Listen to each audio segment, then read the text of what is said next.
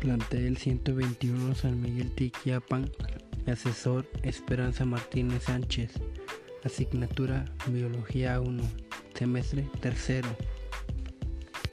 Un ejemplo de los seres vivos con nutrición autótrofa y heterótrofa las, son, las plantas son con, con nutrición autótrofa y los tigres son con nutrición heterótrofa.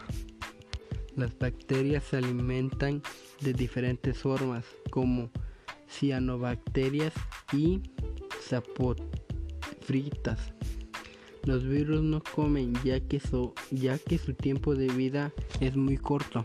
Lo importante para mí que yo estudio los microorganismos es porque así puedo identificar si alguno de mi familiar está enfermo por alguna bacteria o enfermedad y a los seres vivos que más dañan son los microorganismos son los virus, las bacterias y los hongos.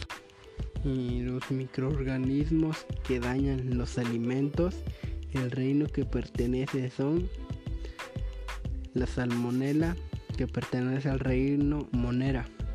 La listeria monocitogenes pertenece al reino Eubacteria.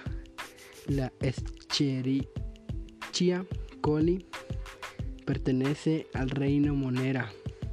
Y la Campylobacter que pertenece al reino Bacteria.